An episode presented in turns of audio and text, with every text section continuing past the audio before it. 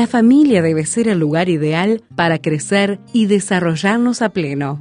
Por ello, Radio Transmundial le invita a mirar nuestra vida familiar con la licenciada Claudia Reyes.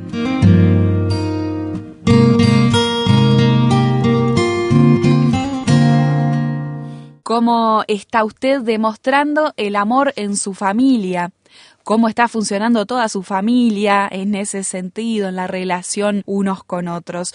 Le planteo estas preguntas, le planteo este tema porque ha sido el enfoque que comenzamos la semana pasada en este espacio con la psicóloga Claudia Reyes.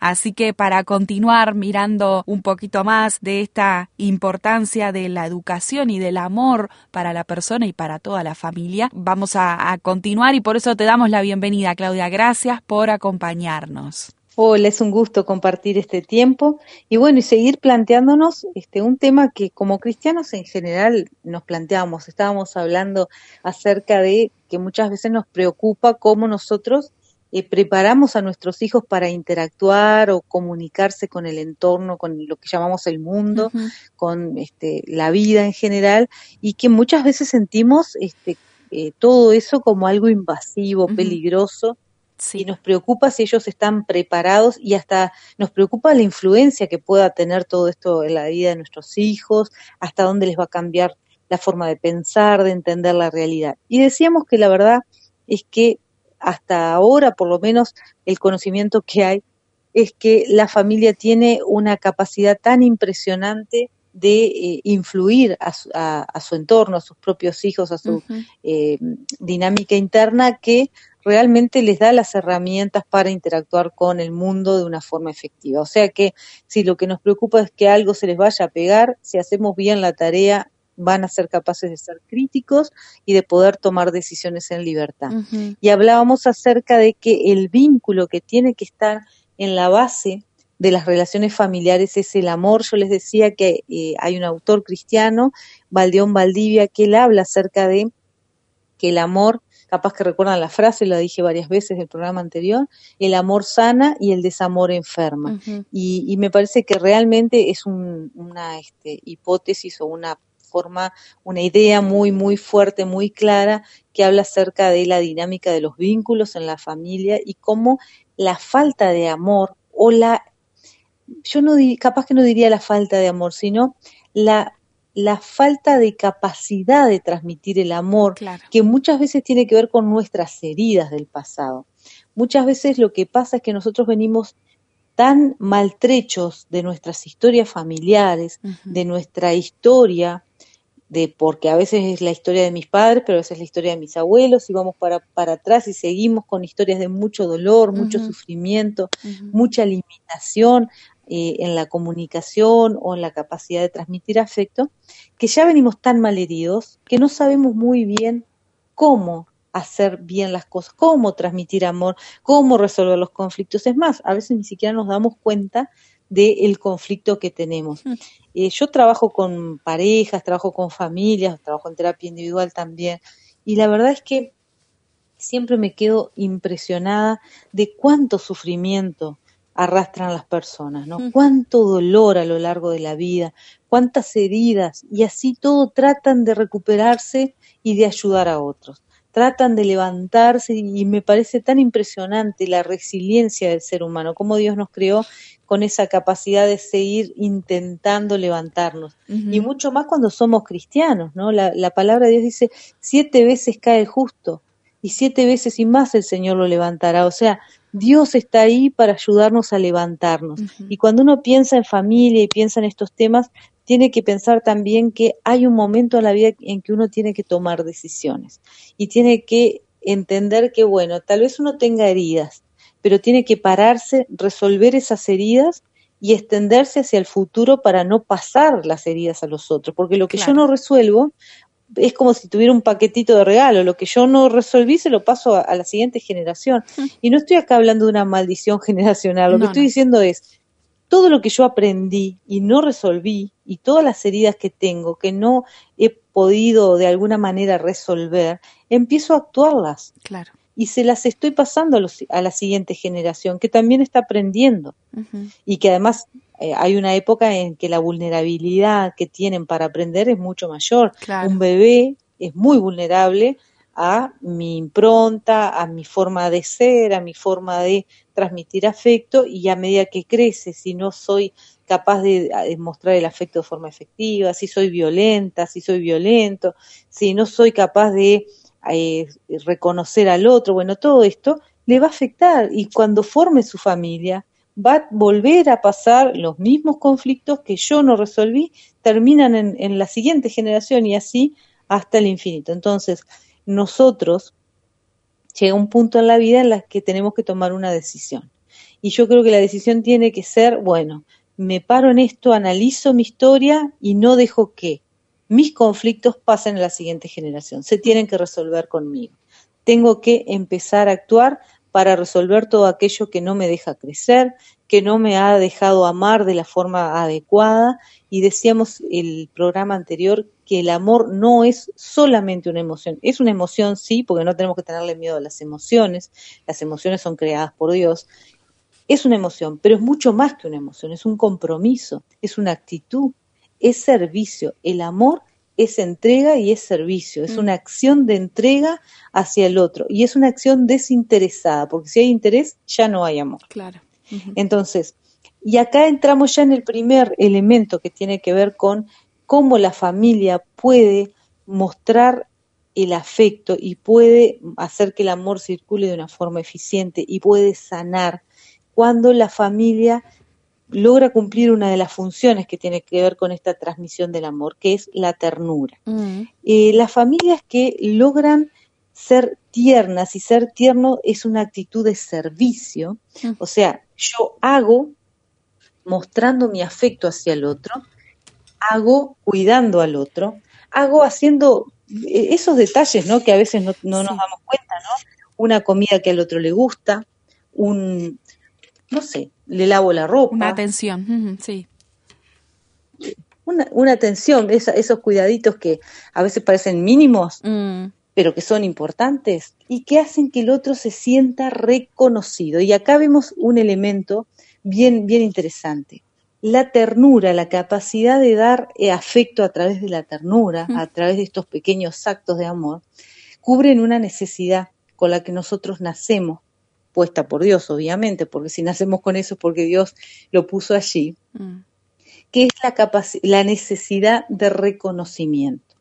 Esta necesidad de reconocimiento tiene que ver con que se dé cuenta el otro, el otro me diga a mí, porque siempre nuestro psiquismo se forma no solamente por mí, sino por lo que el otro, otro significativo, papá y mamá, por ejemplo, a veces no es papá y mamá, es la abuela, es un tío, una tía, es un pastor, es la maestra de escuela dominical, pero sobre todo cuando somos chiquitos en el hogar, sobre todo el hogar es el que da esta, este mensaje, es existís.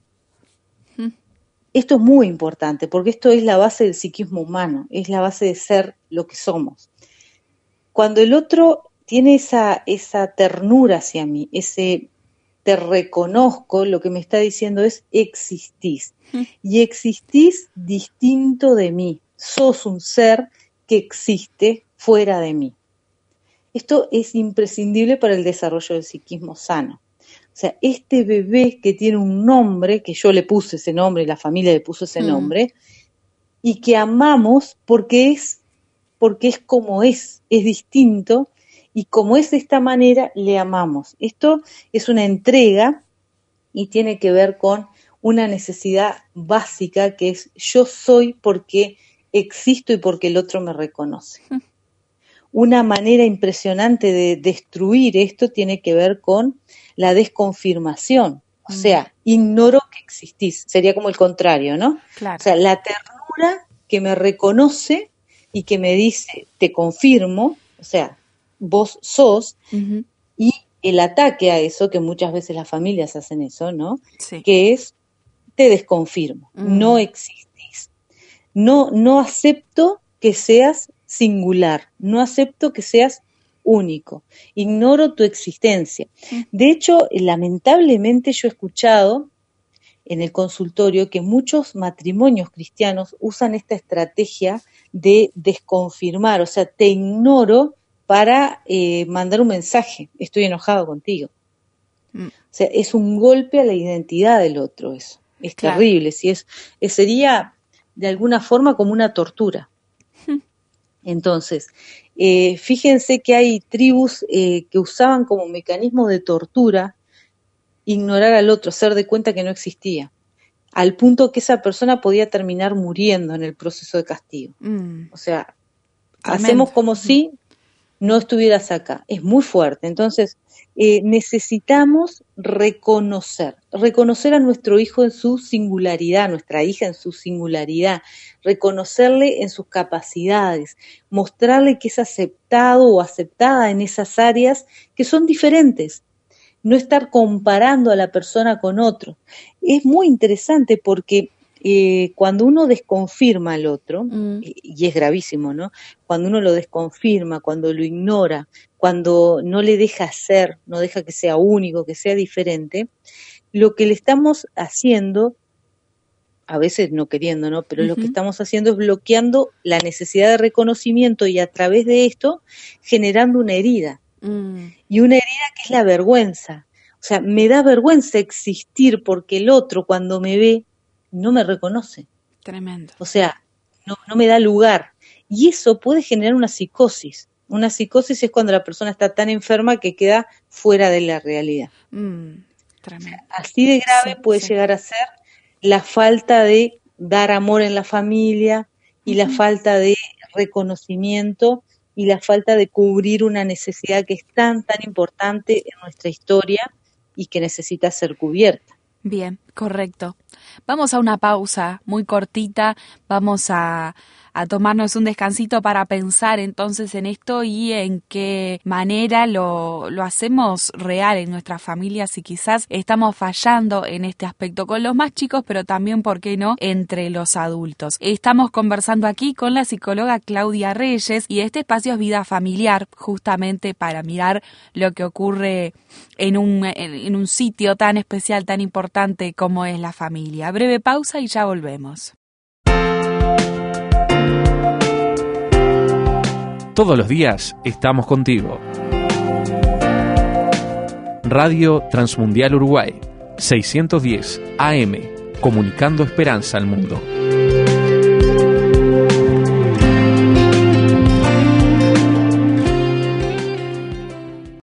Nos está mostrando la psicóloga Claudia Reyes en este espacio Vida Familiar. Nos ha estado contando que el amor sana que el amor es esencial entonces en el vínculo familiar, especialmente en lo que tiene que ver con la crianza y con el, el crecimiento, el desarrollo de los niños, de los adolescentes. Y estabas compartiendo con nosotros, Claudia, que una de las maneras de poner en práctica, de demostrar este amor es a través de la ternura, el reconocimiento del otro en el trato.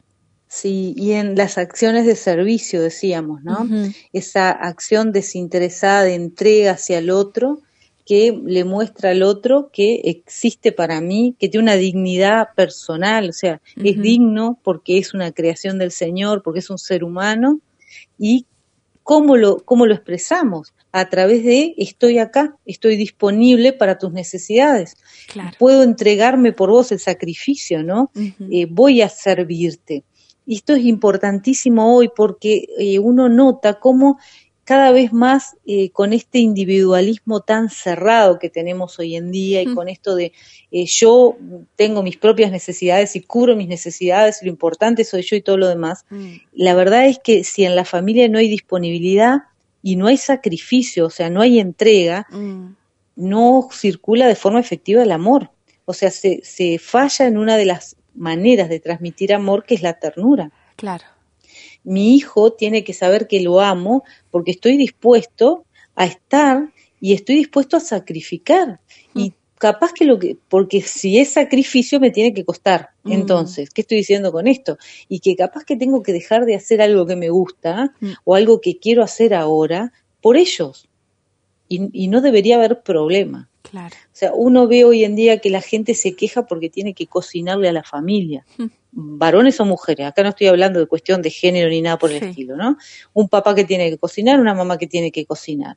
Y es todo un problema Mm. cocinar a la familia, cuando en realidad es una acción de ternura, de mostrar yo estoy y los amo y hago esto porque los amo y me Mm. importan. Es una manera de entrega, es una manera de sacrificio, pero eh, disponibilidad, sacrificio, ternura, entrega, ponerme en otro lugar, son todos este, discursos que no son políticamente correctos en este tiempo.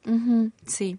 Ahora, si yo no logro incorporar esto en la vida de mi familia, se va a enfermar la familia. Mm. El discurso del mundo hoy es el centro sos vos. Ujú. Hacé tu vida, hacé la tuya. Y el disfrute, Eh, Claudia, eh, también. dif- eh, ahí está.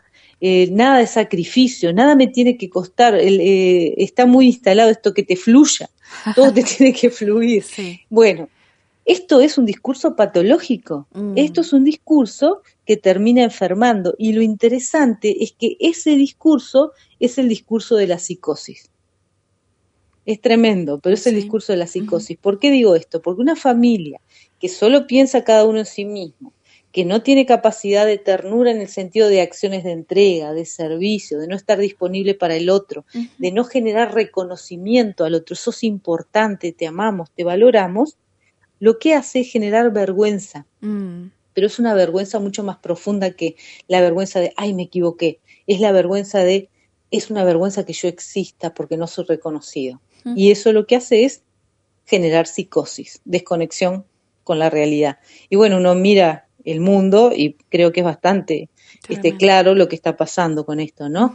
La gente se siente totalmente, a pesar de que el discurso es vos valés, lo que hay en la base de la gente hoy es yo no valgo. Claro, mm, todo lo Yo- contrario. No, claro, yo no soy importante para, para nadie, a mí nadie me ama. Si no, no tendríamos la cantidad de suicidios que tenemos. Yo Mm. no le importo a nadie. Y eso es una mentira, pero es una mentira cultural. Es la cultura que está generando, porque está tratando de darle a la gente lo que la gente cree que necesita, pero la verdad es que necesita todo lo contrario. Necesita entregarse, necesita sacrificio, necesita estar disponible para el otro, necesita amar y necesita ser amado. Mm. Entonces, es muy importante darnos cuenta esta, eh, este nivel de, de acción en la familia que es ser capaces de tener ternura. Recuerden esto porque es muy importante cómo nosotros podemos llegar a tener acciones de servicio. En la Biblia está lleno de ejemplos de esto y de hecho Jesús es la acción de ternura mayor del universo. Sí. Entrega, sacrificio por nosotros. Ahí vemos cómo Él nos reconoce como un otro con una necesidad. Y él, al, al entregar su vida y al reconocernos como necesitados de él y hacer el sacrificio de venir, morir y resucitar por nosotros, nos dio dignidad. En eso radica nuestra dignidad humana, Mm. en que él nos creó y él se entregó por nosotros. Es Claro. impresionante, pero ahí tenemos la base y la estructura más profunda del amor, que es Dios mismo, que es amor entregándose. Y cómo eso repercute en nuestro bienestar, Claudia. Sí, sí. Cuando yo llego a comprender que es un tema bastante este, difícil a veces para los cristianos, ¿no? Eh, capaz que el día que nosotros eh, entregamos nuestra vida a Cristo, un poquito de luz vino sobre eso. Yo creo que siempre, toda la vida estamos recibiendo de alguna forma el proceso de aprendizaje que el Señor tiene para nosotros, pero Sí. no sé si en algún momento vamos a llegar a ser lo suficientemente conscientes de lo que implicó para Dios lo que Él hizo por nosotros. Yo creo que nunca, ¿no? Porque Mm. es Dios y nosotros no podemos llegar a comprender, pero es tan impresionante el amor, es tan impresionante la ternura de Dios para con nosotros y es tan impresionante la sanidad que tiene ese vínculo de amor con Dios que realmente este, puede llegar a ser muy terapéutico. Algo bien importante que me viene ahora a la mente es que la Biblia dice que aunque mi padre y mi madre me abandonare, con todo Jehová me recogerá. Fíjense que si habrá ternura Sí. en ese, en esa, en ese mensaje, ¿no? Capaz que las personas que es como en ese, en ese versículo lo que se está tratando de decir tiene que ver con tu padre y tu madre es difícil que te abandonen, sería como el concepto de fondo, ¿no? Todos sabemos que no está así, que obviamente los padres y las madres abandonan a los hijos, mm. pero lo que dice Dios es, las personas más importantes, si te abandonaran esas personas más importantes, si te abandonaron esas personas tan importantes, Dios igual te recoge. O sea, Él tiene una ternura ilimitada, Él se transforma en Padre. Él se transforma en todo lo que necesitamos. El problema es que a veces nuestro concepto de padre está tan desdibujado, mm. tan, tan confuso por las heridas que tenemos, que vemos a Dios a través de la imagen de nuestro padre biológico. Mm. Y bueno, para poder encontrarnos con Dios tenemos que ir a la Biblia y encontrar al Dios verdadero que se manifiesta a través de la palabra, porque si no nos vamos a confundir porque las imágenes que tenemos de padre y de madre en la tierra son imágenes con dificultades, con heridas, con conflictos, con problemas. Entonces, por eso es tan importante encontrarnos con Dios Padre, pero el Dios Padre revelado en la palabra, no revelado en la historia familiar, no revelado en mis experiencias, no revelado en lo que otros dicen o las experiencias de otros, sino revelado en lo que dice la Biblia acerca de Él. Y lo que dice acerca de Él es que Él es amor, que Él se entregó por mí, que Él me recoge a pesar de que otros me abandonen, que Él tiene conocimiento de mis necesidades aún antes que yo se las pida, que Él es el que seca mis lágrimas, que Él es el que me sostiene en la adversidad, que Él es el que me levanta cuando caigo, que Él es el Todopoderoso. Bueno, podríamos seguir infinitamente. O sea, eso es lo que Dios revela de sí mismo en la palabra. O sea, no es un Padre que no me reconoce, no es un Padre que me desconfirma, no es un Padre que me genera vergüenza, mm. no es un Padre que genera distancia, emocional, física o de algún tipo. Al contrario, es un padre que cubre mi necesidad de reconocimiento y me deja ser yo y quiere que sea yo y respeta que sea yo porque me da la libertad de elegir, aun cuando elija alejarme de él. Es impresionante esto, ¿no? Y esto es, bueno, obviamente altamente terapéutico. Es grandioso encontrarse con un Dios que nos da toda la posibilidad de ser sanos, aun cuando elijamos estar lejos de Él. Claro, ahí nos va a faltar todo lo que necesitamos de Él para estar completos, pero Él nos reconoce diferentes, diferentes de Él y nos da la libertad de ser así, porque Él nos crió así, solamente que quiere estar con nosotros y acompañarnos en ese proceso.